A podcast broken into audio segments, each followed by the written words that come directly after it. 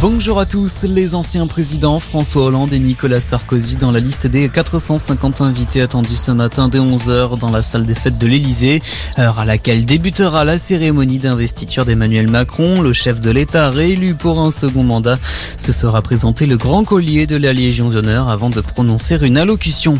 Parallèlement, le compte à rebours pour les élections législatives continue de tourner. Jean-Luc Mélenchon ne sera vraisemblablement pas candidat à sa propre succession à Marseille.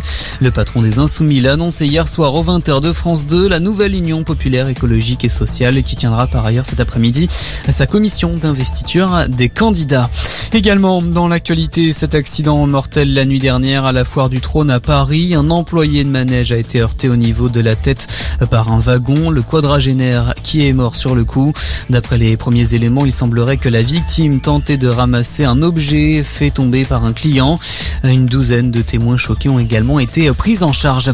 La guerre en Ukraine, une cinquantaine de civils ont pu être évacués hier de l'usine d'Azovstal à Mariupol grâce à un nouveau convoi. L'opération doit se poursuivre aujourd'hui. Hier, Kiev a accusé toutefois l'armée russe de tirer pendant les évacuations. Aux États-Unis, une enquête ouverte par les autorités sanitaires après le décès de cinq enfants d'hépatite inexpliquée. 109 cas au total ont été détectés dans le pays, plus de 200 dans le monde, dont plusieurs en Europe. La piste d'un adénovirus est évoquée par les autorités de santé américaines. Et puis le foot et la 36e journée de Ligue 1, victoire hier soir de Monaco de Buzyn sur Lille, les Monégasques qui prennent provisoirement la deuxième place du classement.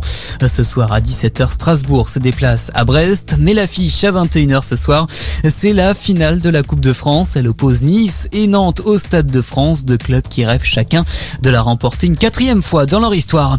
Voilà pour ce tour de l'actualité en deux minutes. Bonne journée à notre écoute.